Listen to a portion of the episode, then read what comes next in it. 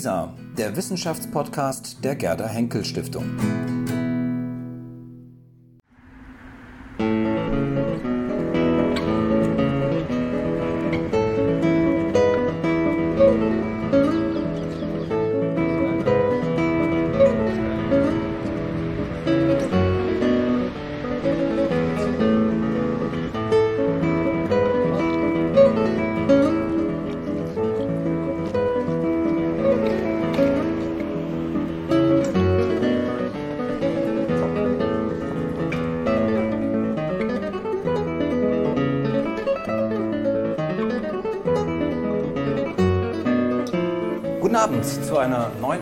Von GTS 7000, der Geschichtstalk. Heute sind wir zu Gast in einem ehemaligen Gefängnis, wie man hoffentlich ein wenig erkennt. Und dieses Gefängnis hatte einst einen fürchterlichen Ruf, denn man nannte es die Hölle von Westdeutschland. Wir befinden uns also im obersten Geschoss der Steinwache in Dortmund, einst eine Polizeiwache, während des NS auch von der Gestapo mit, stark mitbetrieben. Dann nach dem Krieg wieder Polizeiwache, weil es weitgehend unbeschädigt geblieben ist, dieses Gebäude. Und danach für lange Zeit eine Obdachlosenunterkunft. Heute eine Mahn- und Gedenkstätte an die Zeit des Nationalsozialismus. Wir sind also an einem Ort, der mit unserem heutigen Thema zu tun hat. Thomas Mann hat 1947 geschrieben, ich zitiere, man hat zu tun mit dem deutschen Schicksal und deutscher Schuld, wenn man als Deutscher geboren ist. Und damit sind wir auch gleich bei unserem heutigen Thema. Was ist deutsche Identität im 21. Jahrhundert? Ah, ich sehe gerade, ich muss es kurz unterbrechen, da kommt unser vierter Gast, Antje Flüchter. Freue mich, dass Sie es geschafft haben. Wunderbar. Wir verkabeln Sie ganz kurz. Ähm, wir hatten es angekündigt, dass ein Gast sich möglicherweise ein wenig verspätet, aber das lag ja nicht an Ihnen, sondern es lag einfach an den Umständen. Eine Bombe muss entschärft werden. Eine Bombe muss entschärft werden, ja. Das, sind, ja. das ist ja wirklich ein passender Wunderbar. Grund. genau. Ich rede einfach weiter, Sie atmen einfach erstmal durch. Wunderbar. Also, was ist deutsche Identität im 21. Jahrhundert? Gilt heute und auch für die nähere Zukunft ein Wort, was beispielsweise der Philosoph Peter Travny ähm, gesagt hat und das eben an enger Anlehnung an Adorno. Er hat 2006 formuliert, Zitat, weil bei den Deutschen das Große sich mit dem Monströsen vermischt, muss es pädagogisch gezähmt, muss es gleichsam zivilisiert werden. Oder könnte man sich wieder auf einen Satz von Richard Wagner aus dem Jahr 1888 zurückziehen, also weit vor der Zeit der nationalen Exzesse des 20. Jahrhunderts, als er schrieb, ich zitiere, Deutsch sei die Sache, die man treibt, um ihrer selbst willen und der Freude an ihr zu betreiben. Sie sehen, es gibt also Möglichkeiten, viele Möglichkeiten, dieses Thema aufzumachen.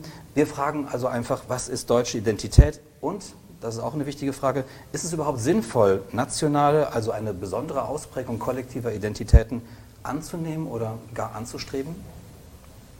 Diese vielen Fragen möchte ich gleich mit meinen Gäste, Gästen heute besprechen, ähm, die ich in aller Kürze wie immer vorstelle. Ich fange direkt bei Ihnen an. Professor Dr. Antje Flüchter, gerade reingeschneit, Frühneuzeithistorikerin der Universität Bielefeld und Geschichtstalkerin der ersten Stunde. Ich freue mich, dass Sie wieder dabei sind. Ich mich auch. Dann habe ich gleich neben mir Dr. Christina Dongowski. Sie ist Kulturwissenschaftlerin, Publizistin und eine sehr aktive Twitterin. Ähm, davon kann man sich jetzt auch sofort ähm, überzeugen. Ähm, ich habe es getan. 243.000 Tweets an 5.500 Follower. Ja. Das aber ist viel. Ich, mein Handy ist auch mit mir eigentlich verwachsen und das ist jetzt eine schwierige Situation. Dann begrüße ich in der Mitte Professor Dr. Ralf Bärwald, Althistoriker der Universität Bayreuth. Und wir hatten schon mal Althistoriker und ich freue mich, dass wir wieder einen dabei haben, einen Kenner der Antike und bin sehr gespannt, was man auch mit dem Hintergrund möglicherweise zu unserem heutigen sehr aktuellen Thema, was man dabei steuern kann. Ja, Herzlich willkommen. Und last but not least, Professor Dr. Marco Demantowski, neuere und neueste Geschichte, ich habe es diesmal richtig, und Geschichtsdidaktik an der Fachhochschule Nordwestschweiz. Mitbegründer und Urgestein, wenn ich das sagen darf, des Geschichtstalks. Und begrüßen noch muss ich einen auf jeden Fall heute, nämlich Marvin Rees. Er sitzt hier gleich hinter mir. Äh, Marvin Rees ähm, ist auch Historiker, arbeitet am Lehrstuhl von Marco Demantowski mit. Und er ist heute derjenige, der für den Social Media Part zuständig ist. Also er wird sich immer wieder dazwischen schalten. Ähm, sofern Sie Fragen haben, schalten Sie sich also einfach selbst dazwischen via Twitter, Hashtag GTS7000. Genug der Vorrede. Ich glaube, es ist das Schwein. Bitte? Das Schwein hast du vergessen. Ah, Entschuldigung, das vergesse ich jedes Mal. Stimmt. Ich muss ja die Sanduhr noch umdrehen. Die ist übrigens nicht geeicht, die läuft nicht eine Stunde, sondern irgendwie 66 Minuten oder so. Und dann unser Post, äh, nee, unser Schwein, unser Phrasenschwein, das sogenannte, das heißt diesmal postmodern, haben wir hier stehen. Also wer den Begriff postmodern ähm, benutzt und zu viel verwendet, der muss eine meiner Münzen, die ich da übrigens heute reingestellt habe, das nur mal zur Klarheit, darf die dann hier reinwerfen. Okay. Darf ich noch eine letzte Vorbemerkung machen? Aber nur eine letzte. Ja, wer herausfindet, was dieses Buch ist äh, und das unter dem Tweet auf dem GTS 7000 Account kommt, das hier, was da drin ist? herausfindet und postet als Reply, der wird von uns zum nächsten Mal als Live-Zuschauer in eingeladen. Sehr schön. Das wusstest du noch gar nicht. Nee, war gar nicht abgesprochen, aber. Gut, fangen wir an. Ähm, deutsche Identität. Ähm, ich frage jetzt mal einfach in die Runde rein ähm, und will jetzt gar nicht große Ausführungen und große Reden hören, sondern einfach mal so ein bisschen stichwortartig vielleicht mal ähm, ein paar Eindrücke sammeln. Wenn ich Sie nach deutscher Identität frage, was gehört für Sie dazu?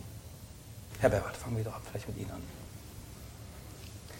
Es ist ein Konzept, bei dem man eigentlich meistens nach hinten schaut.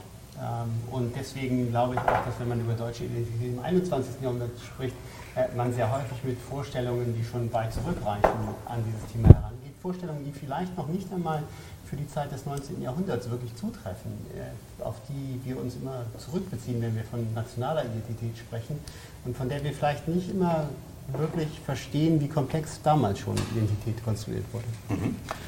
Wenn Sie jetzt drei Stichworte nennen müssten, was, gehört, was ist für Sie Deutsch? An meiner Reaktion merken Sie schon, dass ich glaube, dass das ein spannendes Thema werden wird. Denn ich glaube nicht, dass einer von uns einen einzigen Begriff hätte, den er ganz unverstellt und unproblematisch nennen könnte. Mhm. Doch, ich habe einen. Ja, da bin ich gespannt. Ich, ich hab mir unsere, wir haben uns ja schon mal ein bisschen mit den Fragen vertraut gemacht. Ich habe genau. Überlegt, oh Gott, was wäre das deutsche Identität? Und ich habe mich das erste Mal als deutsche Person erfahren, als ich in Amerika war mhm. und in Chicago eine Summer, Summer School gemacht habe und einen Tag durch Chicago gelaufen bin, weil ich endlich richtige, gute deutsche Schokolade essen wollte. Mhm. Dafür ein Vermögen ausgegeben und deswegen ist es total bizarr, aber für mich ist Deutsch ganz stark Schokolade und Brot. Schokolade und Brot. Ja. Brot kann ich, ähm, da ich ja ähm, sozusagen als ähm, äh, jemand mit einem Migrationshintergrund mal sprechen darf, das stimmt tatsächlich. Ähm, in Griechenland bewundert man die Deutschen für ihr Brot, für dieses reichhaltige Frühstück. In Griechenland gibt es ein Brot, das ist weiß und sonst gibt es nichts. Und hier gibt es tausende von Broten. Ja. Aber ich frage mal weiter. Also als ich zuerst mal darüber nachgedacht habe, habe ich gedacht, eigentlich brauche ich keine deutsche Identität. Man ist so in der Welt irgendwie unterwegs. Und dann äh, bin ich aber schon der Meinung, wir reden immer davon, unsere Gesellschaft ist so zerrissen zurzeit, das wird immer schlimmer und ich glaube, dass wir irgendetwas brauchen, was diese Zugehörigkeit, und zwar die Zugehörigkeit von allen, denen mit vier deutschen Großeltern wie mit denen ohne, irgendwie zusammenführt. Also habe ich Ideen, was in einer deutschen Identität sein sollte. Ja? Und ich hätte sechs Begriffe, drei, über die ich diskutieren wollte und mhm. drei, bei denen ich mir durchaus, wo ich auch gerne mehr, jetzt nur kurz, aber mehr dazu sagen würde. Ähm, Vielfalt, Föderalismus, ähm, jetzt bin ich aufgeregt, äh, Geschichte und äh, Geschichte im Sinne von Geschichtsbewältigung, Geschichtsverarbeitung. Und das Dritte, was mir ganz wichtig war, war äh, Sozialpartnerschaft. Mhm. Diskutieren würde ich gerne über Wald-Umwelt, weil ich merke, der deutsche Wald bedeutet mir nicht viel und er scheint ganz wichtig für die deutsche Identität zu sein. Ähm, aber Umwelt vielleicht schon. Ich würde auch gerne diskutieren Sprache. Das wird ganz viel genannt. Ich finde Sprache wichtig, aber ich habe auch kein emotionales Verhältnis zur deutschen Sprache. Und ich würde gerne diskutieren, welche Rolle Religion spielt. Damit kann man sehr viel anfangen. Vielen Dank. Ja. Marco Dematowski. Ja, also ich glaube, dass ich äh, die Begriffe Deutsch und Identität müsste man eigentlich mal getrennt diskutieren. Was bezeichnet das eigentlich? Äh, weil die deutsche Identität ist ja nur ein Spezialfall unterschiedlicher identifikatorische Bezüge, die wir alle haben. Wir sind ja nicht nur Deutsche oder so, sondern noch vieles andere. Insofern wäre das mal ganz wichtig. Wenn ich aber sozusagen mal auf den Spezialfall deutsche Identität schaue, dann muss ich wieder auf die Metaebene gehen. Ich glaube, Gruppen tun sich ganz schwer, sich aus sich heraus zu entwerfen, sondern in der Regel sind das Zuschreibungsverhältnisse. Also wir kommen ersten Situationen sozusagen ähm, Gruppenidentitäten zu bestimmen, indem, indem wir auf das reagieren, was andere diesen Gruppen zuschreiben. Und ich persönlich, weil wir bei den persönlichen Erfahrungen waren, habe genau die gleiche Erfahrung gemacht. Ich hatte ähm, äh, mit Anfang 20 sehr wenig Idee davon, was eine deutsche Identität sei. Ich bin in Indien zum Deutschen geworden, mhm. weil ich dann mühsam versucht habe, den überhaupt den Unterschied zwischen Angresi, also zwischen Weißen, und also dass ich kein Engländer bin. Ja? Äh, und dann noch zu, zu erklären, I'm, a, I'm the inhabitant of the former German Democratic Republic, which is und so weiter, sinnlos. Also so wurde ich zum Deutschen im, im, durch Zuschreibung von außen. Mhm. Wir haben damit eigentlich, ich fast sagen, vier verschiedene Zugriffe auf das Thema gerade bekommen. Wir haben eine sehr persönliche Erfahrung, die mit dem Alltag irgendwie verbunden ist. Äh, wir haben einen historischen Bezug, das haben Sie ganz stark gemacht, sozusagen, wir müssen eigentlich Identität ident oder definiert sich vor allem mit dem Blick in die Geschichte zurück. Ähm, dann haben wir ganz klar Begriffe genannt, die sehr politisch sind, finde ich, die viel mit unserer aktuellen staatsbürgerlichen Lage auch zu tun haben, mit unseren gesellschaftlichen Debatten und sozusagen eine, ja, der theoretische ähm, Zugriff sozusagen, der auf ähm, die Zuschreibung von außen vor allem sozusagen zielt. Also Identität verschaffen wir uns nicht selber, sondern bekommen wir vor allem sozusagen, um es spitz zu sagen, aufgestempelt, aufgedrückt. Ähm, das gibt mir jetzt viele Möglichkeiten, den Ball zurückzuspielen. Ich möchte mal gerne bei dem sehr Konkreten mal bleiben. Ähm, wenn Sie beispielsweise, und vielleicht kann man das verbinden, auch wenn ich jetzt ähm, an Althistoriker denke, der Wald. Ja? Ähm, Hermann fällt einem natürlich dann sofort ein, der Teutoburger Wald. Ähm, ähm, das ist auch so ein typischer Nationalmythos, glaube ich, mit dem man deutsche Identität oder vielleicht mit dem vielleicht Nationalbewusste sich als Deutsch identifizieren. Ähm, kann man das so zusammenbringen? Also da ich ja eigentlich gerade mit dem Wald, außer dass ich wirklich gerne Waldspaziergänge mache, ähm, nicht so emotional verbunden bin, hätte ich gedacht, ich glaube, ich würde es weiterfassen, was ich, nachdem ich erst gedacht habe, nee, das heißt, für mich bedeutet der Wald nichts, habe ich gedacht, dass wir hier so viele Grüne haben, dass in bei uns konservatives Land wie Baden-Württemberg einen grünen Ministerpräsidenten hat, zeigt vielleicht doch, dass für viele Deutsche, auch konservative Deutsche, der Wald, die Umwelt etwas bedeutet und gleichzeitig für junge Leute, äh, für uns alle und dass das ein Integrationspunkt sein könnte, wenn ich darüber nachdenke. Ich würde es gar nicht so sehr auf Wald beschränken. Sie haben ja schon sozusagen geweitet auf Umwelt. Ich würde, es kommt ja, ich glaube, ich würde sowas zu sagen, es gibt tatsächlich sowas wie deutsche Landschaften. Mhm. Und da gehört, glaube ich, Wald, jetzt, ich denke jetzt Schwarzwald, weil ich aus Baden-Württemberg gerade komme, ähm, aber es gibt natürlich auch Rheintal, äh, so bestimmte Blicke auch äh, in Mecklenburg und in Vorpommern dann auf, auf, die Ostsee und so, wo ich, oder Rügen natürlich, auch ganz viel sozusagen, was durch die deutsche Romantik, romantische Malerei auch quasi seine Formen bekommen hat. Äh, und da merke ich zum Beispiel an mir selbst, einerseits denke ich mir so, oh Gott, Waldromantik, es gibt ja nichts Schlimmeres, aber äh, es gibt sozusagen so Orte, wenn man da hingeht, dann weiß man, das ist hier Deutschland.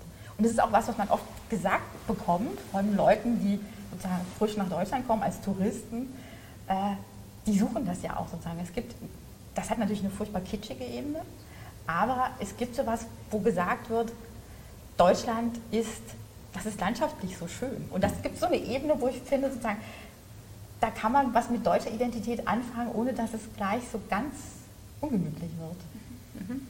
Nun ist gerade der Wald natürlich ein Topos von Deutschsein, der politisch sehr belastet ist. Mhm. Also ähm, ich finde aber noch interessanter eigentlich, dass das ein Beispiel wäre für eine identitäre Zuschreibung, die nicht von außen kommt oder die nur sekundär von außen kommt. Es gibt sicher diese Besucher, äh, die dann den Wald auch für typisch deutsch halten, aber zunächst einmal scheint das doch eigentlich ein Produkt vor allem der romantischen Zeit zu sein und eigentlich sehr programmatisch auch in die Welt gesetzt. Es ist eine Abgrenzung zum westlichen ja, Nachbarn ja. mit einer ganz anderen Landschaft. Wobei gerade Madame de Staël jemand war, der von außen solche Zuschreibungen natürlich initial geliefert hat, die dann in diesen sogenannten Befreiungskriegen sehr aktiv aufgegriffen worden sind. Also da ist das Verhältnis auf eine dialektische Weise eng verschränkt.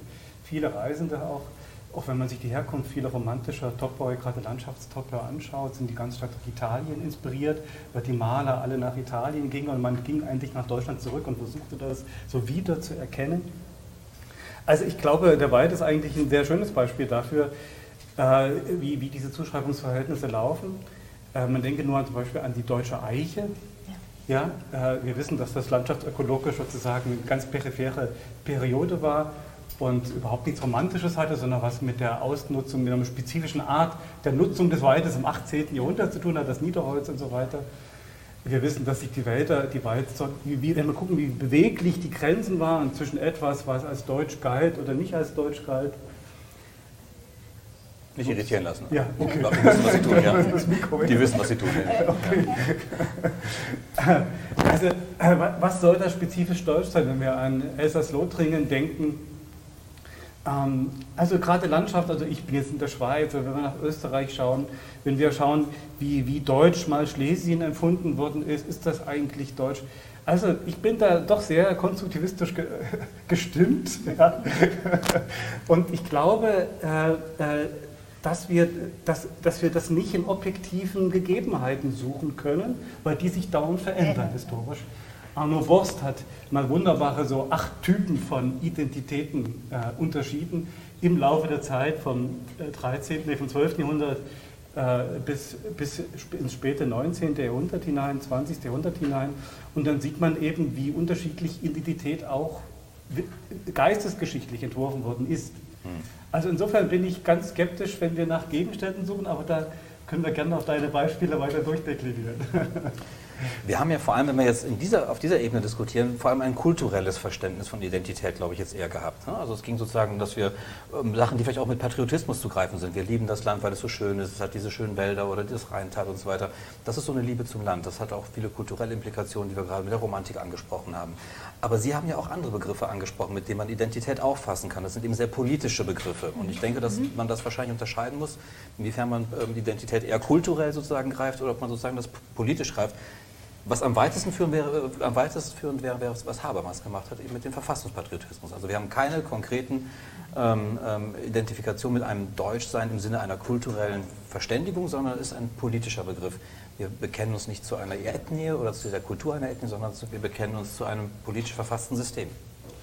Aber das ist natürlich zum einen die Frage, also mir, mir ging es eben dabei auch darum zu überlegen, wie kriegen wir etwas, was so ein gewisses Zusammengehörigkeitsgefühl mhm. bedeutet. Und da, so sehr ich hinter diesem, der Verfassung und dem Grundgesetz natürlich stehe, müsste man da jetzt schon etwas mehr darüber nachdenken, was das ist und was man dafür fühlen soll. Mhm. Ja? Also das finde ich ganz wichtig und ich finde auch ganz wichtig, dass wir neu darüber reden müssen. Also zum einen denke ich, ist das Grundgesetz natürlich sozusagen die deutsche Variante von allgemeinen Grundrechten. Aber wir müssten auch mal neu darüber reden, wie wir eigentlich die werten. Ja? Und ähm, ich denke mir so, wenn ich jetzt gerade hier auch, Sie sagen, Sie twittern oder Sie twittern viel, wenn ich mir da jetzt das alles angucke, die Würde des Menschen ist nicht sehr hoch gehängt zurzeit. Ja? Also das finde ich ein ganz wichtiges Thema, müsste man aber sehr viel diskutieren, auch wirklich, was wollen wir da leben? Ja? Wo wollen wir vielleicht auch Grenzen setzen? Ja? Also wo hört gerade auch bei Twitter die Meinungsfreiheit bei den Hatern auf, egal von welcher Richtung? Darum ja, ganz politisch. Ähm, aber das ist eigentlich für mich dann so, so ein Grund, also damit muss es anfangen. Wer, wer nicht auf dem Boden des Grundgesetzes steht, dann mhm. wird es schwierig. Mhm. Aber wie passt dann Vielfalt mit, Sie haben Vielfalt auch genannt, wie passt das denn mit Identität? Wir haben auf der einen Seite ein Konzept sozusagen, in dem man mit sich selbst eigentlich gleich sein möchte und gleichzeitig aber dann wiederum Vielfalt. Ähm, wie löst sich das bei Ihnen auf? Oder wie kann man das überhaupt auflösen? Vielfalt und Identität, schließt sich das eigentlich nicht ähm, gegenseitig aus? Ich finde ja, dass der Vergleich zum 19. Jahrhundert in dem Punkt wirklich interessant ist. Deswegen, weil gerade in der Zeit, in der eine nationale Identität in Deutschland ausgebildet wird und in dem Fall ja ausgebildet wird, bevor sie politisch und militärisch umgesetzt wird, weil in derselben Zeit ja auch regionale Identitäten wachsen. Äh, ich komme ja aus Bayern und das ist ein Land, das in dem Moment ja erst zu einem Land zusammenwächst äh, erst 1803 zu einem Königreich wird, große Teile des Landes haben vorher gar nicht dazugehört, äh, und in dem eine sehr bewusste Identitätspolitik von der Krone betrieben wird, die ironischerweise nicht auf eine eingleisige Richtung abzieht, sondern die ganz verschiedene Angebote macht und teilweise auch ganz verschiedene Konzepte versucht durchzusetzen, die dann scheitern, äh, weil die Leute nicht mitmachen. Da gibt es die Vorstellung von der deutschen Nation, wenn Sie an die Valhalla bei Regensburg denken. Da gibt es gleichzeitig die Vorstellung von Bayern als, wenn Sie so wollen, einer Nation. Die Idee der Stämme Bayerns gibt es ja heute noch. Mhm. Ähm, und da gibt es gleichzeitig die Idee regionaler Identitäten, die teilweise gerade erst in dem Moment aufgerufen und versinnbildlicht werden. Also insofern, äh, diese Vielfalt, die ist in dem Konzept eigentlich von Anfang an dabei. Ein anderer Punkt ist natürlich, dass es damals Agenten gibt, die sich darum bemühen. Das ist im Fall von Bayern die Krone, das ist in Deutschland die Nationalbewegung, das sind oft die Universitäten. Und die Frage wäre, wer das im 21. Jahrhundert sein soll. Gebe ich gerne weiter die Frage. Wer ist sozusagen ähm, Akteur sozusagen bei der Herausbildung von Identitäten? Wer bestimmt diese Identitäten? Wie entstehen die? Welche Kanäle gibt es dafür? Also wenn wir uns mal auf Deutschland konzentrieren, sozusagen Herausbildung oder wieder offene Artikulierung von nationaler Identität oder einem Eindruck oder einem Gefühl davon, muss man sagen, das ist Fußball. Die deutsche Männernationalmannschaft, jetzt ein bisschen die deutsche Frauennationalmannschaft auch, aber dass man tatsächlich mit Deutschlandfahren durch die Stadt läuft und äh, ich in meinem irgendeinem linken T-Shirt nicht sofort Schweißausbrüche kriegen, wenn mir fünf Leute mit Deutschlandfahren entgegenkommen, denk, weil das ist erst quasi seit den Sommermärchen, mhm. dass äh, ich weiß, das sind zu 95 Prozent sind das nicht äh, die Fahrschuss aus Pforzheim, sondern das sind äh, Fußballfans. Mhm. Und ich glaube sozusagen, das wird mittlerweile wird sowas, also wird Identität, deutsche Identität und andere Formen Identität natürlich auch, glaube ich, tatsächlich vor allem mal massenmedial verhandelt. Und da gibt es dann auch manchmal so Dinge, wo ich denke, puh, da sind wir jetzt in nicht massenmedialen Diskussionen schon auch ein bisschen weiter, dass man das so ganz, manchmal doch sehr unterkomplex fasst. Aber ich glaube, das muss man ganz stark im Blick haben, dass das der Sektor ist oder der Bereich, der das quasi die Kontaktfläche ist, wo sich ganz viele tatsächlich auch dann finden als, das ist jetzt Deutsch. Oder wir sind hier, konstituieren uns quasi vor dem Fernsehen als Deutsche, weil wir nämlich jetzt alle die Fußballnationalmannschaft gucken. Mit diesem Sommermärchen, dem sogenannten, hast du dich ja äh, stark beschäftigt? Ja, haben uns nicht alle damit beschäftigt. ja, Mehr oder minder, aber ich sehe das sehr, sehr kritisch. Und ich, äh, eine meiner Thesen ist, dass mit diesem Sommermärchen auch Ventile geöffnet worden sind, die den, ja, die den kompletten Diskurs eben ein Stück weit verschoben haben und dann Legitimationsflächen geschaffen haben für Leute, die da vielleicht ursprünglich gar nicht mitgedacht äh, waren. Wir haben es aus Dortmund noch in Erinnerung, die vielen Fahnen aus aller Welt war wunderbar. Äh, wenn ich aber jetzt in das Fußballmuseum schaue, jeder weiß, dass ich ein starker Kritiker dieser Ausstellung bin, dann sehe ich da viele Ansatzpunkte für eine Art ja, identitäre Angebote, die ja. ich extrem kritisch sehe. Ich würde gerne noch einen Satz zu dieser Agentur sagen. Ähm, Volkert Knicke hatte ja stark den, den Begriff der negativen Identität äh, als nationale Identität bestimmt und äh, beliebt gemacht. Und das hat, hat sicherlich damit einen Konsens beschrieben, den wir nach dem Historikerstreit, das muss man nicht gendern, glaube ich, ja. ähm, äh, hatten. Und das hat uns ganz stark durch die 90er Jahre getragen. Er hat den Aufsatz, glaube ich, 1998 erst einmal publiziert. Und, ähm, und dann machte sich aber irgendwie, als das so ausgesprochen war, so irgendwie manifest auf dem Tisch lag, machte sich ein gewisses Unwohlsein breit. Das hat sehr viel auch mit äh, der deutschen Militärpolitik zu tun. Auch dazu hatten wir schon eine GTS ja. 7000 Sendung. Out-of-Area-Einsätze, was ist eigentlich, was bindet uns, wie kann man diese nationale Identität beschreiben, wie dann hat es sehr viel mit Migrationsfragen zu tun, wie, welche Angebote machen wir eigentlich Migrantinnen, die hierher kommen, wie binden wir die ein und so weiter. Und kurzum, äh, ich glaube, dass in dieses Vakuum, was mit diesem Aussprechen des Ansatzes der negativen Identität und seiner vereinseitigten Geltendsetzung fühlbar wurde, dann gefüllt wurde von Leuten, wo wir das eigentlich nicht wollen. Und das ist einer meiner Ansätze, die mich stark bewegen. Und da kommen wir vielleicht auch zu einer These, würde ich gern streiten würde. Ich glaube, wir tun gut daran, aus einer demokratisch auf Grundgesetz stehenden Perspektive Angebote machen für die Bevölkerung dieses Landes, die sich nicht auf europäische Identitätsbezüge, nicht auf regionale, nicht auf städtische, familiäre, sondern die speziell im Segment auch ja, äh, von, von dieses Staates, dieser staatlichen Grenzen, dieses Grund, der Geld, des Geltungsbereichs des Grundgesetzes Angebote machen. Also Verfassungspatriotismus aller Habermas. Nee, mehr. Nicht also eigentlich nur, würde ja. ich sagen, das ist, also diese das Überlegung war genau das, wo ich auch auf meine sechs Begriffe kam. Ich glaube schon mehr als Verfassung, aber ich glaube.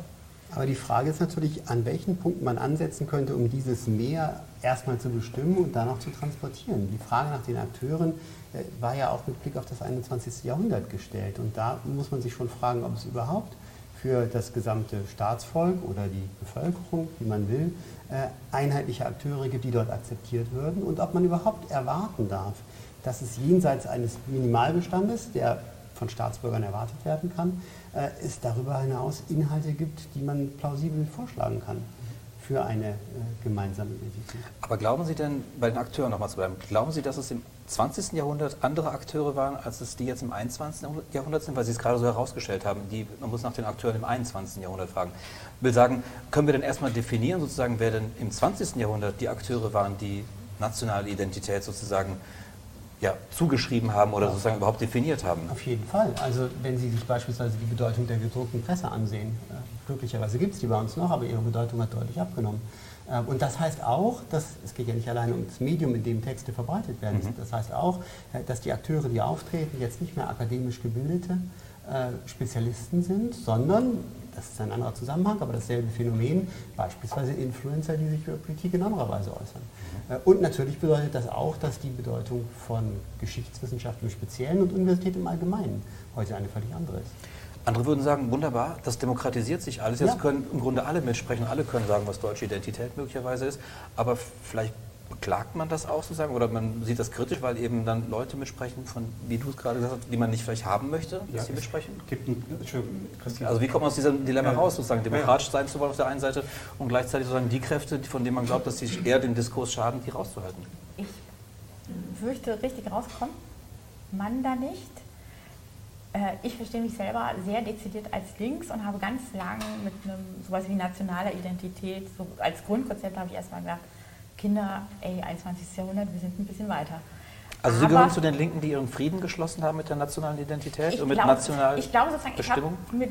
ich habe hab meinen Frieden damit geschlossen, dass ich nicht drüber weggehen kann, dass es das einfach sich historisch aufgebaut hat, dass das hier ist, ähm, dass mir das natürlich auch einfach Leute zuschreiben. Ich kann jetzt zappeln, wie ich will. Die Leute merken sofort, dass ich Deutsch bin.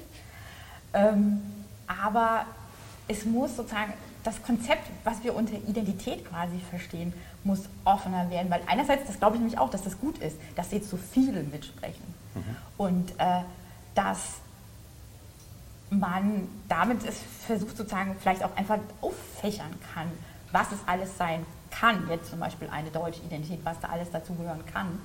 Ähm, aber es gibt natürlich tatsächlich gleichzeitig so eine Ebene, was Marco gesagt hat, das sind ja eben mit dem Sommermärchen sind da Dinge eingewandert, äh,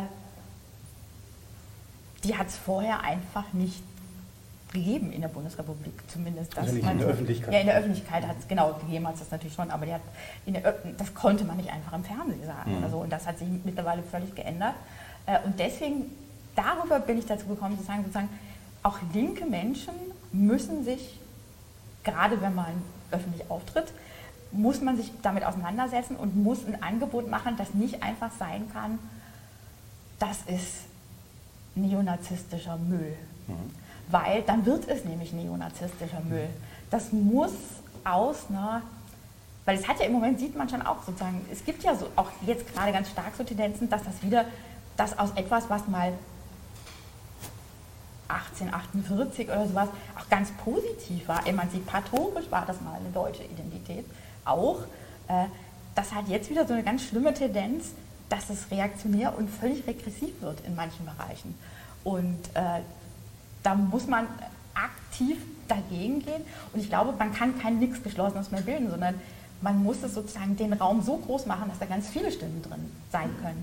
So würde ich denken. Man kann das nicht mehr wirklich zusammentun. Ja, gleichwohl, äh, da sind wir eben an dieser Paradoxie. Ja. Äh, äh, die, diese, diese nationalen Identitätsbezüge sind neben den vielen anderen schon etwas, also sie sind bestimmbar, sie unterscheiden sich von anderen. Insofern müssen wir die Bestimmungsgrößen doch auch nennen können und versuchen zu nennen können. Und ich finde den einen Gedanken einbringen, äh, es gibt zwei klassische Agenturen nationaler Identität. Und man könnte die These in den Raum stellen, wir brauchen eigentlich wieder ein Nation Building, im Sinne von Renan, also die Nation, sagen tägliches Plebiszit, zu sagen, ist in dieser Bevölkerung eigentlich noch so etwas wie gemeinsames tägliches Plebiszit zu, äh, zu etwas, zu einer Idee, die uns im Rahmen des Geltungsbereichs des Grundgesetzes verbindet. Und es gibt zwei klassische Agenturen diese, dieses Nation Building. Das eine ist die Schule, seitdem sie schulpflichtig geworden ist. Das war übrigens kein Zufall, dass das genau in der Zeit passiert ist, frühes 19. Jahrhundert, als man begonnen hat, Montgelas und so weiter in Bayern äh, die, die Gewinne aus dem Reichsdeputationshauptschluss ähm, einzufahren. Und das Zweite ist der verpflichtende Wehrdienst. Äh, das ist die Schule der Nation immer gewesen, ist oft und meistens natürlich zu ihrem Schlechten. Ja? Das war also keine gute äh, Bildung, die da gemacht worden ist. Wir haben uns im Rahmen der früheren GTS 7000-Sendung auch über die innere Führung unterhalten und wie, in welchen Widersprüchen sie steckt. Aber ich behaupte mal, beide Agenturen sind eigentlich momentan ausgefallen. Und die Schule? Ergebnisse ja, sind ausgefallen, äh, weil zunächst welche Fächer in der Schule leisten klassischerweise Angebote für Nation Building. Das ist, sind vor allen Dingen sozusagen die geisteswissenschaftlichen Fächer, in erster Linie natürlich der Geschichtsunterricht. Äh, und seit, seit 25 Jahren sehen wir, dass der Geschichtsunterricht in der Stundentafel der Schule systematisch nach unten gefahren wird. Wir haben jetzt in Nordrhein-Westfalen gerade mal eine kleine Gegenbewegung, worüber ich mich sehr freue.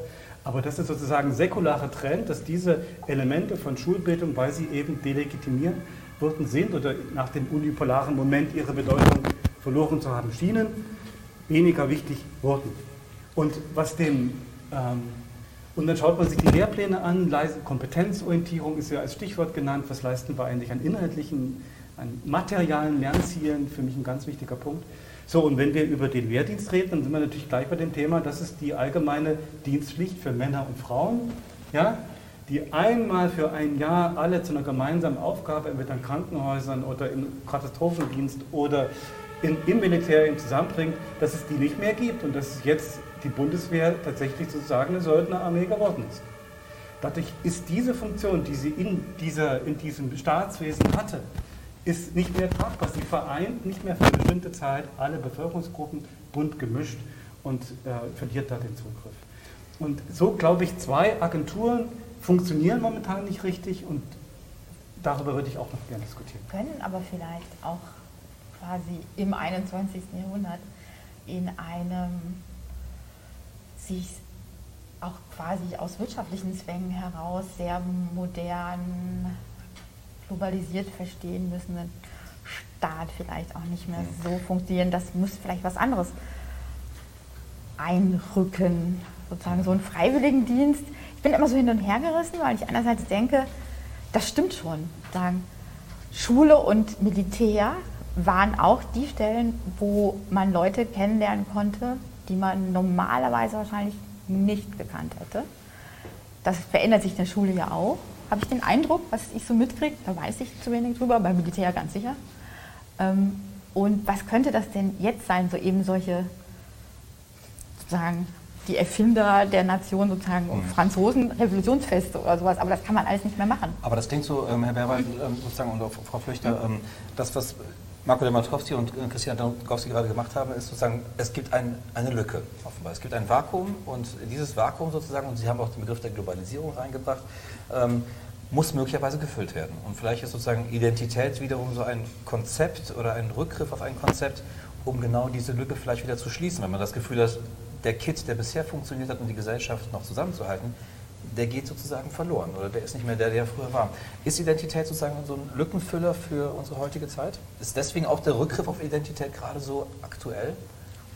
Und so populär und so? Also ich glaube, dass, äh, dass eine Angst in der Bevölkerung da ist. Äh, eine Verunsicherung. Eine Verunsicherung, sei es wegen der Globalisierung. Ich glaube vielmehr aus wirtschaftlichen Gründen. Also es wird zwar immer ganz viel über Migration geredet, aber ich glaube, Wirtschaft ist der viel größere Punkt. Was auch Globalisierung bedeuten kann. Ja? Genau, was Globalisierung, aber ja. was nicht unbedingt nicht mhm. Migration mhm. bedeutet. Mhm. Und ich glaube, wir brauchen einen Kit, das glaube ich schon, ja, und ein Gefühl, auch warum wir uns für das Gesamte verantwortlich fühlen. Und dafür wäre so ein sozialer Dienst für alle, wo ich auch sehr hin und her gerissen bin, aber glaube ich schon eine gute Sache. Weil es verpflichtend ist oder weswegen? Also sind wir sozusagen so fokussiert, dass wir sagen, überall Macht, überall werden wir sozusagen eingeschränkt, ja, diszipliniert und so weiter und haben Angst sozusagen noch irgendwelche Verpflichtungen für eine Gemeinschaft einzugehen?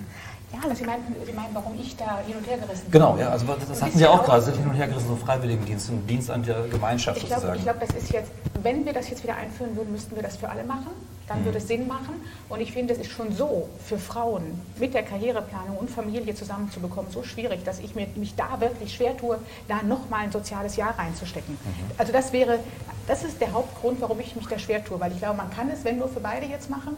Und das finde ich schwierig. Aber ähm, also aus diesen Gründen, weil wir einfach, dann müssten wir wieder ganz andere Möglichkeiten eben auch haben äh, für Familie, Kinder, das äh, zu vereinen. Aber ich glaube, wir brauchen etwas. Ich bin mir nur nicht sicher, irgendwie reibt sich bei mir trotzdem mit der Identität und mit Zugehörigkeit könnte ich so viel besser. Aber das ist ja. wahrscheinlich so ein rotes Tuch und das ist inhaltlich schon dasselbe. Aber ich glaube, Sie haben auch schon die Gründe genannt, warum das nicht funktionieren kann. Also der erste Grund ist natürlich der, dass es das Modell Wehrdienst ja schon mal gegeben hat in der Bundesrepublik und am Ende äh, ist diese Wehrdienst ja de facto auseinandergefallen, deswegen weil spätestens seit den 80er Jahren die Teilnahme an der Veranstaltung freiwillig war. Das hieß zwar noch verweigern, war aber de facto eine freiwillige Anmeldung von der Veranstaltung.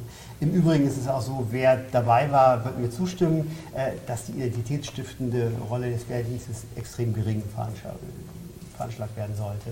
Äh, dass auch beispielsweise irgendwelche Inhalte, die mit der Nation zusammenhängen, kaum vermittelt worden sind.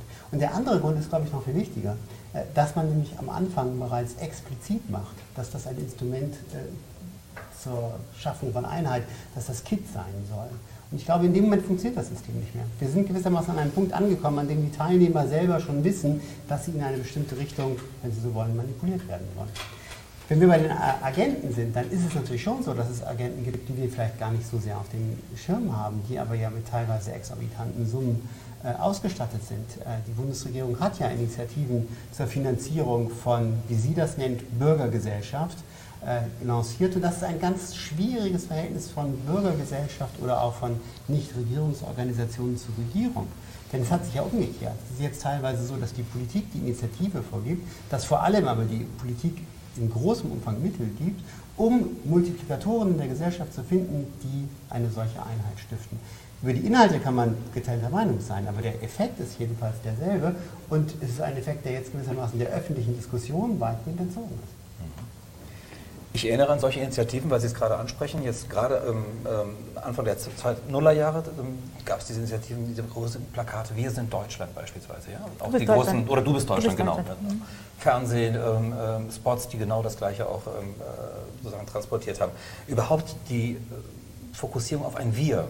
Ja, das finde ich sehr auffällig, sozusagen mit Beginn der Nullerjahre, dass das auch ganz stark in den Medien, sozusagen, wenn wir über Agenten, Akteure sprechen, äh, Akteure sprechen, dass die Medien, glaube ich, auch sehr stark sozusagen da mit ja. gemischt haben und genau versucht haben, auch überhaupt einen Begriff wie Sommermärchen auch zu kreieren, sozusagen. Ja, das schafft so, so nationale Mythen und so. Also das denke ich, denke ich, ein wichtiger Punkt, dass genau in der Zeit sich etwas gewandelt hat. Also man ist es sozusagen auch, und das wäre mal meine Frage, ist das sozusagen die, der ersehnte, ähm, äh, ähm, die ersehnte Normalisierung der deutschen Identität nach ähm, Auschwitz? Dass man sozusagen das abschütteln konnte. Wir haben ja eben davon gesprochen, mit Fahnen rumlaufen, kein schlechtes Gefühl mehr dabei zu haben, vom unverkrämpften äh, Verhältnis zur eigenen Nation zu haben und so weiter. Also sind wir sozusagen an dem Punkt jetzt angekommen, wir sind ja in einem Gebäude hier, wo sozusagen auch die Gestapo gewütet hat, ähm, ist sozusagen dieser ganze Komplex, über den sich auch lange Zeit nicht die Identität der Bundesrepublikaner ähm, gesteuert hat, ähm, ist das vorbei? Da hat der Marco schon darauf hingewiesen. Ich glaube, dieses Begehren, dass das jetzt endlich vorbei ist und wir einfach mit Deutschland fahren darum ziehen können, wenn die deutsche Nationalmannschaft gewonnen hat, weil das nicht mitgedacht hat, dass natürlich Deutsche, Sie hatten ja am Anfang so ein, das schöne Zitat von Thomas Mann, mhm. Deutsche können nicht einfach mit Deutschland fahren darum ziehen, weil leider wir diese Geschichte im Kreuz haben und die kann man auch nicht, aus der kann man nicht persönlich auftreten und dann selber aber eine neue deutsche Identität ohne das bilden. Und ich glaube sozusagen dieses, wenn das nicht mitgedacht wird die ganze Zeit, wenn über, wenn Leute versuchen, irgendeine Sorte von deutscher Identität aufzubauen, und zwar nicht als dieser schlimme Begriff Vogelschiss, äh, den der Gauland gebracht hat, ähm, wenn das nicht, das muss immer mitlaufen, sonst wird das einfach entweder echt ein Marketing-Gag, du bist Deutschland, mhm. oder es wird böse. Es wird tatsächlich wieder böse. Mhm. Weil das zeigt doch auch, wie teilweise falsch belastet diese Symbole sind. Es ist ja ironischerweise so, dass die Hymne und die Fahne in Deutschland die beiden Symbole sind, die, wenn Sie so wollen, die am wenigsten befleckte Geschichte haben. Eine der ersten Maßnahmen 1933 ist die Abschaffung von Schwarz-Rot-Gold. Äh, und äh, gut, Deutschland über alles wird noch gesungen, aber es wird ergänzt um eine Parteihymne. Und umgekehrt ist es so, dass diese beiden Symbole in die deutsche Geschichte eintreten 1919.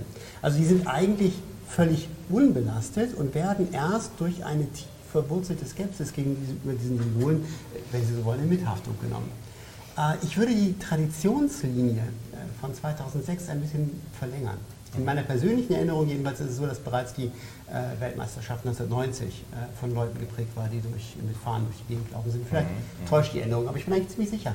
Viel wichtiger finde ich aber noch äh, den Versuch, zu einer symbolpolitischen Normalisierung zu kommen in der Ära Kohl. Und das war ja kein Versuch, Geschichte zu vergessen, wenn man beispielsweise an das Zusammentreffen mit Mitterrand denkt. Aber es war ein Versuch, äh, diese Geschichte gewissermaßen mit nationalen Symbolen zu transportieren. Das rührendste Beispiel dafür können wir ja heute immer noch erleben, wenn wir die öffentlich-rechtlichen Sender bis Mitternacht verfolgen und uns dann die Nationalhymne vorgespielt wird. Das ist natürlich ein völlig ungeschickter und auch ganz ungeeigneter, aber es ist ein Versuch, nationale Symbole in die Öffentlichkeit zu tragen. Und das ist die Ära Kohl, in der das versucht wurde. Mhm. Ich würde aber auch sagen, ähm, das geht jetzt sicherlich nicht für alle, aber diese Idee, wieder sozusagen normal national sein zu können und das zu vergessen, würde sich für mich genau umdrehen. Also das Erste, was mir einfällt, wo ich, wenn wir über eine deutsche Identität reden, wirklich stolz darauf bin, ist, dass wir ein sehr kritisches Verhältnis zu unserer Geschichte haben. Ich war gerade in Amerika und in Chicago, diese Denkmäler, wo heldenhafte amerikanische Soldaten Frauen und Kinder vor den Indianern schützen. Da bin ich froh, dass wir sowas in keine, also da, dass wir da besser mit umgehen. Im Kolonialismus müssen wir auch noch viel mehr aufarbeiten, sehe ich auch so, aber wir haben überhaupt so einen Ansatz, äh, wie wir mit Geschichte umgehen. Darum, das müsste da herein, für mich, da hereinkommen. Ja? Und dann wäre es etwas, was ich auch noch mit anderen Dingen anreichern kann, wo ich denke, das macht auch einen Unterschied aus eben zwischen einer deutschen Identität und einer italienischen. Ja? Dass wir ein anderes Verhältnis zur Geschichte hoffentlich haben. Aber da muss ich dir jetzt wirklich mal widersprechen. Ja, gerne. Äh, mir, mir, mir ist unwohl bei diesem Wir. Also wir vielleicht schon. Das habe ich ja, ja trifft nicht alle. Das. Ja, aber äh, dass das Wir nicht kein nationales ist, das sieht man ja eben daran, dass diese, dass das, diese Bezüge auf diese nationalen Symbole oft vollkommen unkritisch verfolgen, dass die AfD die schwarz-rot-goldene Fahne für sich oder Pegida okkupieren kann. Äh, ob die Nationalhymne wirklich so unbelastet ist äh, nach der Rheinkrise, bin ich auch nicht so sicher. Aber ich, glaube, ein, ein Grundproblem auch der kurischen Geschichtspolitik war, dass sie irgendwie nicht ehrlich war, dass sie eigentlich wie so ein Wundarzt, Wundarztartig funktioniert hat. Äh, nicht, nicht, es war kein, kein Wunder, dass der Historikerstreit ausbrach. Der war jetzt gegen eben diese falsche Schadens, eine Art von Schadensabwicklung auch gerichtet. Äh, das war, das war nicht konsensfähig. Und danach hat sich eine bestimmte Gruppe von hoch intelligenten, gebildeten Menschen darauf verständigt, dass es jetzt geklärt ist, ja, dass wir super kritisch sind. Dann gab es so eine Art Schuldstolz teilweise, ja, dass wir sind also wirklich cool, weil wir haben alles reflektiert und können jetzt den Griechen und den, den Italienern gute Ratschläge geben, weil wir ja so durchreflektiert sind. Ich glaube, das ist alles Quatsch. Und ich glaube, das ist alles sozusagen beschränkt auf eine kleine Gruppe. Und das erreicht weder viele migrantische Milieus, noch erreicht es sozusagen äh, ähm, rechte Milieus. Das geht daran völlig vorbei. Das heißt, da, da, mit diesem Mythos, ja, wir sind so aufgeklärt, müssen wir aufräumen. Wir müssen uns ehrlich machen. Und dass wir heute hier in diesem Haus sind, hat irgendwas damit zu tun. Und wir müssen uns auch ehrlich machen gegenüber unseren Verstrickungen in die, in die kolonialen Verbrechen. Auch das ist sozusagen völlig untergegangen unter dem ganzen Diskurs über den Nationalsozialismus. Äh, deutsche Nationalgeschichte ist nun mal keine Ruhmesgeschichte. Ich muss mich an die, an die Volkstumskämpfe in Polen erinnern, die übrigens gleich nach 1840 auch mit aufgetreten sind, an die brutale Niederschlagung des polnischen Aufstandes 1846 mit Hoffmann und Vatersleben auf der Lippe. Ja. Äh, es gab auch andere Erscheinungen, wir wissen das, wie die Polen in Berlin befreit worden sind äh, und dann auf den Schultern am 18. März aus dem Gefängnis getragen wurden, ist klar. Aber diese Heterogenität dieses Wirs, die ständig in schwankenden Mischungen vorliegt und die im Moment in einer Mischung vorliegt, dass ich, dass ich zumindest den starken Eindruck habe, dass dieses Wir relativ klein geworden ist.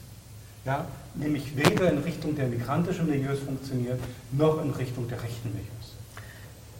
Migranten einzubinden in eine Gesellschaft, da sind die Amerikaner sozusagen, die USA ähm, haben das offenbar geschafft, über viele Jahrzehnte hinweg das ähm, zu machen. Was machen die denn anders als, ähm, als die Deutschen? Wieso klappt das dann? Ich wäre nicht sicher, ob nach unseren Begriffen man wirklich davon sprechen sollte, dass das so gut klappt. Mhm. Äh, was sie anders machen, da könnte man vieles benennen. Beispielsweise, das wäre jetzt in diesem Zusammenhang eigentlich das Einschlägige, dieses Konzept von Civic Religion. Äh, dass man also mit religiöser Aufladung gewisse Symbole und Rituale verbindet, die das Land einen. Die Fahne ist überall Pledge zu sehen. of Allegiance, ja, ja, genau, solche Dinge, die ja teilweise, das muss man dazu sagen, relativ jung sind. Es ist ja ein Missverständnis zu glauben, dass das alles äh, bereits ins 19. Jahrhundert zurückreicht. Ähm, aber ich glaube eben, dass das Dinge sind, die man nicht äh, Menschen auferlegen kann. Und ich glaube, dass die Frage von migrantischen Gruppen natürlich besonders relevant ist, wenn wir reden äh, über das Verhältnis zur Kolonialherrschaft. Das ist in ähnlicher Weise relevant auch für das Verhältnis zum NS. Äh, das kann dann nur noch äh, ein Verhältnis sein, das vermittelt hergestellt wird. Äh, selbst bei uns, in unserer Generation, ist es die Illusion persönlicher Schuld. Anwesend ist keiner von uns gewesen, aber es gibt eine ungebrochene Familientradition. Bei Menschen, die die nicht haben, kann man noch nicht einmal diese Illusion aufrechterhalten. Das heißt, wenn einem dieses Thema wichtig ist, dann muss es auf einem anderen Weg vermittelt werden. Aber ich möchte mal auf diesen Punkt der, der Einbindung von Migranten sozusagen nochmal ähm, sprechen, weil es A, hochaktuell ist und du hast es gerade nochmal angesprochen. Ähm, und ich will bei dem Vergleich mal bleiben, USA und Deutschland. Ähm, Mag es etwas damit zu tun haben, sozusagen, dass wenn Migranten in, ähm, in, in den USA sozusagen ein, äh, integriert werden, dass sie sich sehr schnell als Amerikaner, als US-Amerikaner begreifen?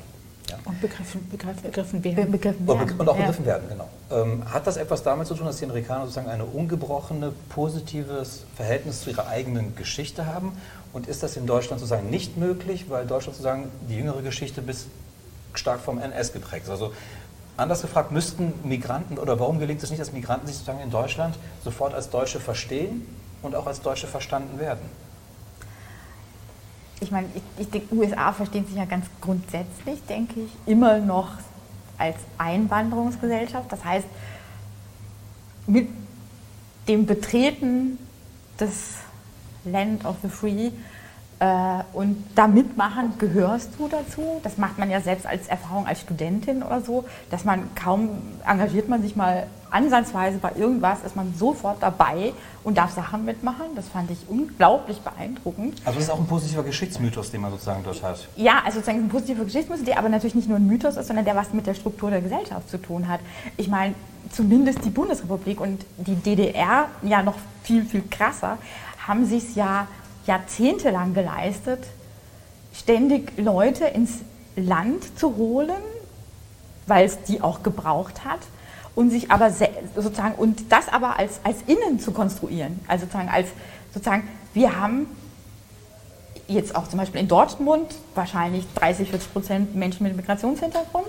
Ähm, die werden aber erst seit ganz kurzer Zeit nicht als quasi das uns innere Außen konstruiert. Sozusagen, wir haben, ich bin alt genug, um mich daran zu erinnern, an diese Debatten, können wir das Staatsbürgerrecht irgendwie ändern, dass man einfacher Deutscher werden kann und sozusagen, wie unglaublich zum Beispiel sich die Helmut Kohl CDU äh, dagegen gesperrt hat, das ging gar nicht. Ich, ich, ich komme aus Hessen, ich war damals, als äh, Roland Koch diesen unglaublich hm. finsteren Staatsbürgerschaftswahlkampf geführt hat, war ich eine meiner ersten oder zweiten Wahlen war das.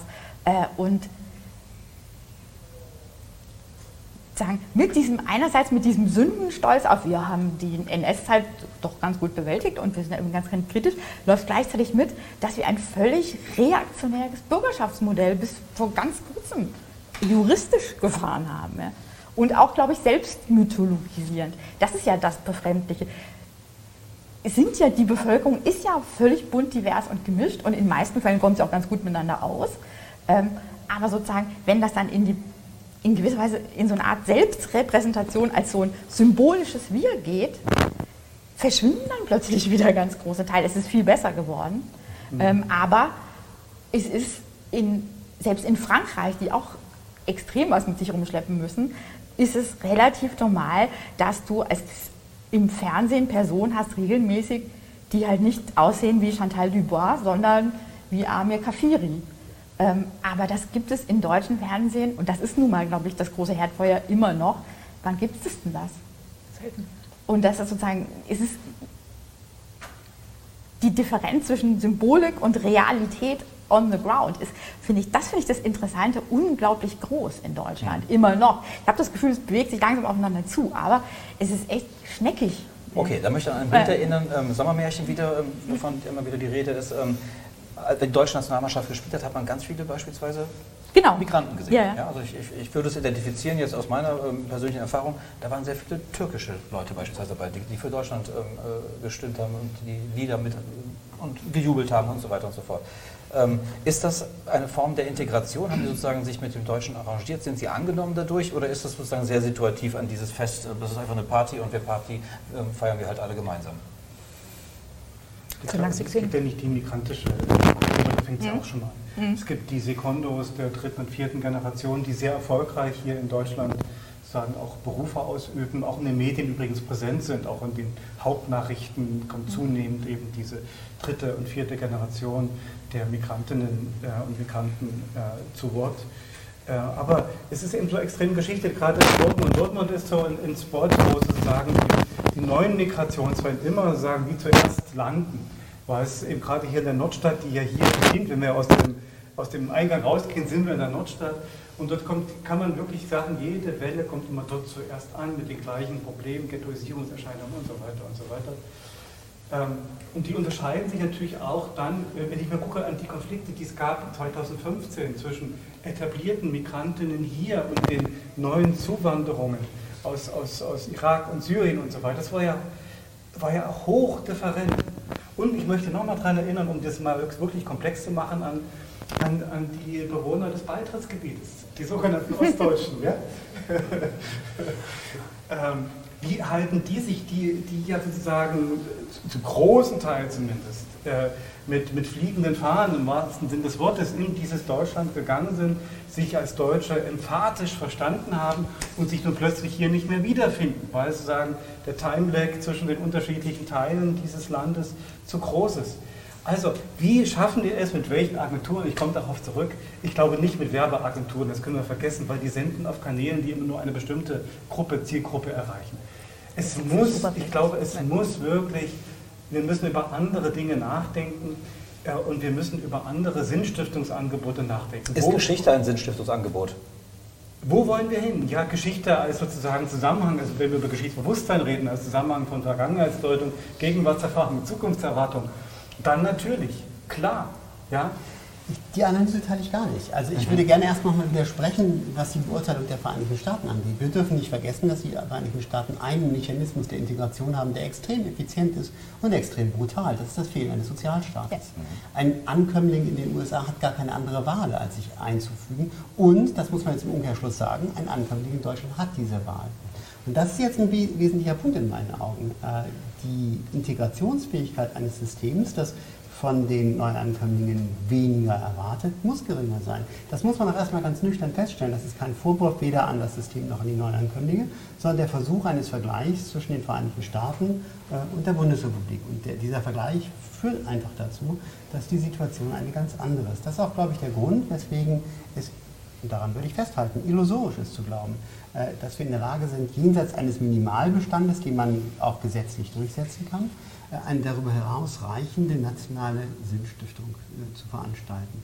Ähm, und ich würde noch nicht einmal sagen, dass das alleine mit dem Thema Migration zu tun hat. Ich habe vorhin äh, über die Wahlmöglichkeit bei dem Wehrdienst gesprochen. Das ist ein Phänomen, das nichts zu tun hatte mit Migration und das trotzdem zeigte, dass auch die traditionelle Mehrheitsgesellschaft schon in viele Subgruppen zerfiel. In dem Fall waren es zwei, diejenigen, die gingen, diejenigen, die nicht gingen. Aber wenn man wach durch die Straßen geht, würde ich behaupten, sieht man eine Gesellschaft, äh, die auch unabhängig von dem Phänomen Migration so sehr zersplittert ist, dass man allenfalls überlegen kann, wie erstens verschiedene Untergruppen Identitäten bilden. Und ich glaube, das ist ein Thema, über das man viel nachdenken kann, weil es mich da auch wieder die Frage aufwirft nach den Agenten. Und zweitens, wie man sie zu einem sinnvollen Zusammenleben bewegen kann. Ja, du hast auch genau meine Frage. Also Aber ich glaube, es gibt den Punkt nicht, an, Entschuldigung, wenn ich unterbreche, ich, ich glaube, es gibt den Punkt nicht, an dem man sagen kann, einen minimalen äh, Konsens jenseits des Juristischen können wir erreichen. Also machen wir es an einem Beispiel fest. Es gibt mittlerweile die, die Forderung, ähm, die Mehrehe in Deutschland einzuführen. Hm.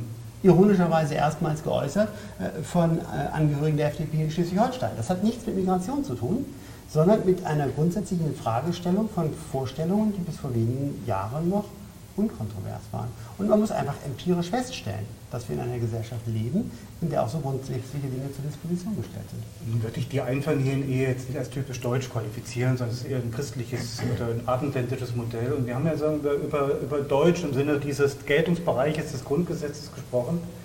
Und es gibt einfach Situationen, wo sich alle treffen. Wenn man hier in die Nordstadt in die Schule geht, ich bleibe wieder bei der Schule, dann sind alle Bevölkerungsgruppen, alle migrantischen Gruppen am Vormittag im selben Schulhaus. Ja? müssen sich Schulregeln unterwerfen. Diese müssen definiert und eingehalten und sanktioniert werden.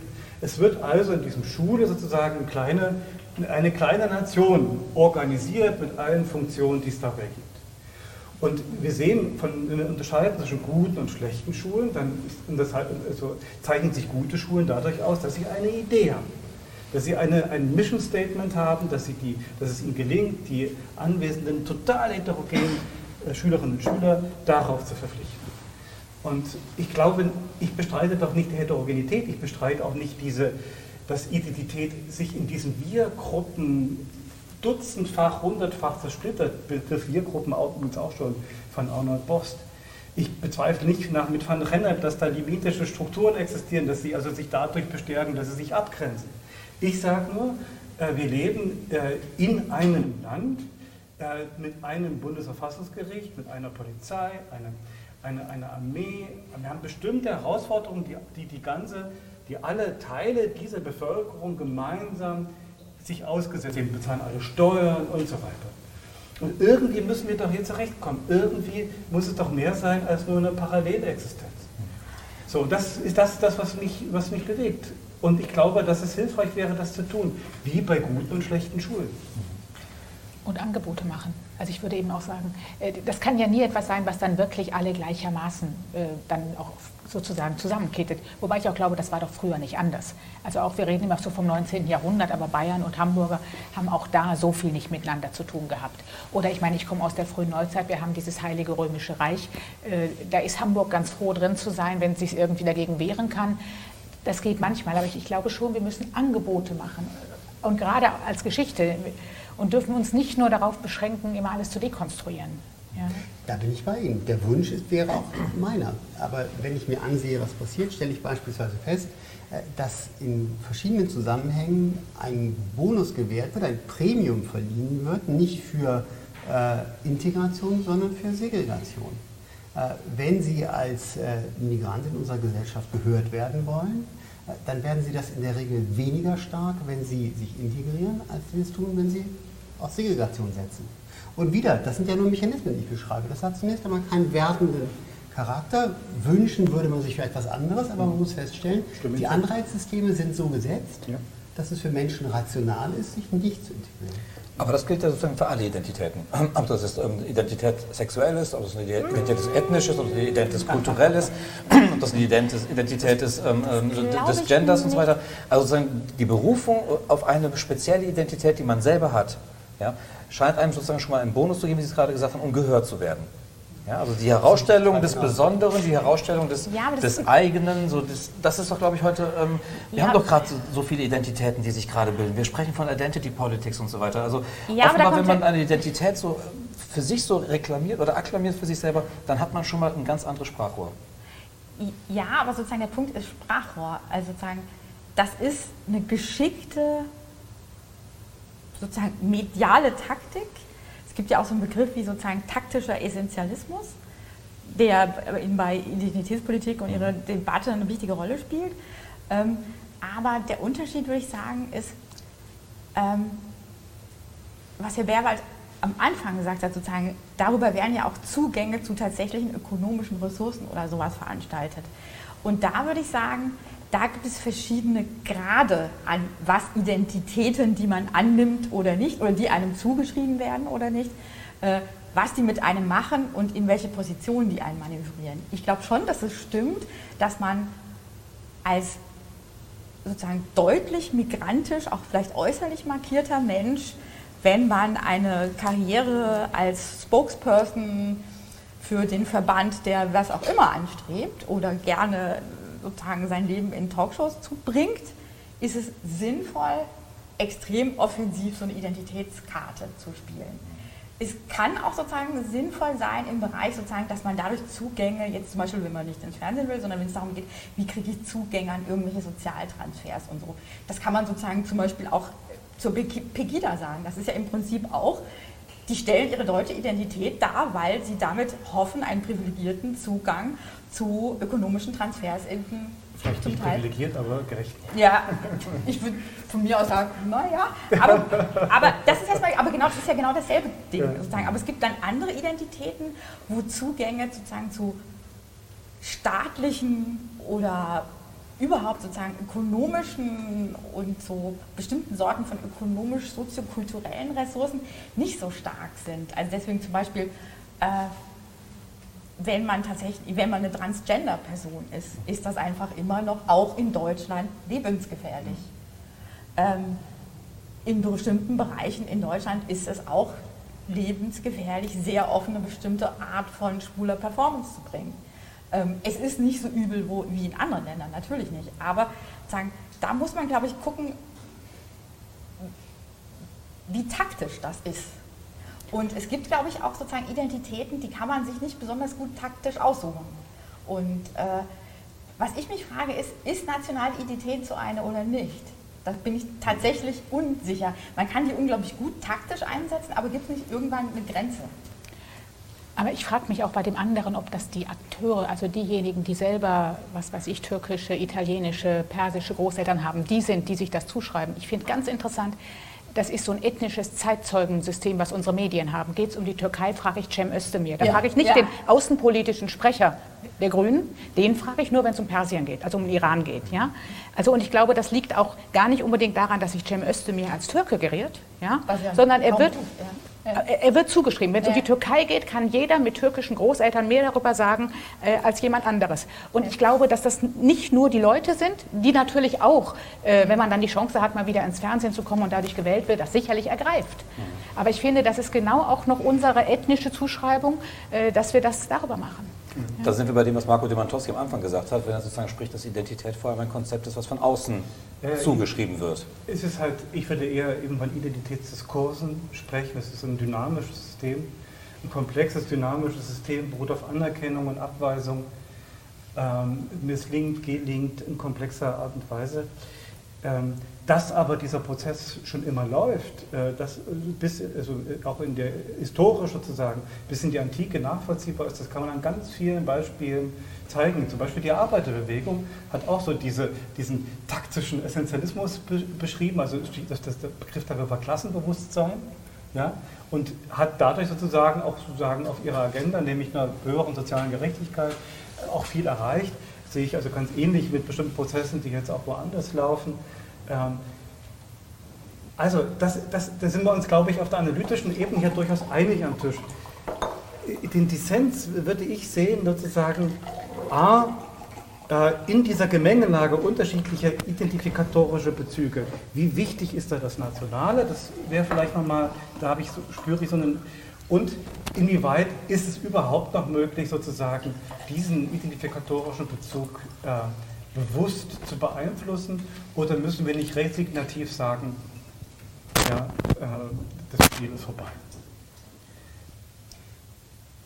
Ja, es gäbe eine dritte Möglichkeit, äh, nämlich darauf zu setzen, dass es einen natürlichen Prozess von Identifikation gibt. Das ist ja der Weg, den die letzten Jahrzehnte äh, eigentlich gezeigt haben. Also die äh, Migranten, die in Deutschland seit äh, mehreren Jahrzehnten leben und diejenigen, die hier geboren worden sind als Kinder von Migranten, die sind ja aufgewachsen und die sind angekommen in einem Klima, in dem ihnen keine Brücken gebaut wurden und trotzdem ist der größte Teil von ihnen, vielleicht sogar mehr als später äh, angekommene, äh, integriert und jubelt bei der deutschen Nationalmannschaft, die ja bei der letzten Weltmeisterschaft nicht mehr so hieß. Also es gibt ja durchaus auch eine Politik, die in die Gegenrichtung geht. Ähm, ich glaube aber, die Arbeiterbewegung zeigt uns auch gleichzeitig, was heute anders ist. Äh, die Arbeiterbewegung ist ja nochmal eine soziale Bewegung gewesen, bei der im Wesentlichen die Nutznießer oder die vertretenen Personen äh, gleichzeitig diejenigen waren, die aktiv wurden. Es gab, gibt Ausnahmen, Ferdinand Lassalle war sicher kein Arbeiter, Karl Marx auch nicht, aber ansonsten kann man schon sagen, dass diese Bewegung eigentlich gespeist wird aus der Gruppe, die sie repräsentiert. Das ist nicht man, mehr der Fall. Die Liste kann man mühelos fortsetzen. Ja, ich weiß, natürlich. Herr Ujana war auch kein Arbeiter und so weiter und so weiter. Richtig, aber äh, im Kern bleiben, glaub ich, bleibt, glaube ich, bestehen, dass, ja. diese, dass diese Bewegung zu großen Teilen tatsächlich äh, Vertretene und Vertretende in eins setzen konnte. Das ist bei bestimmten Organisationen heute nicht mehr so.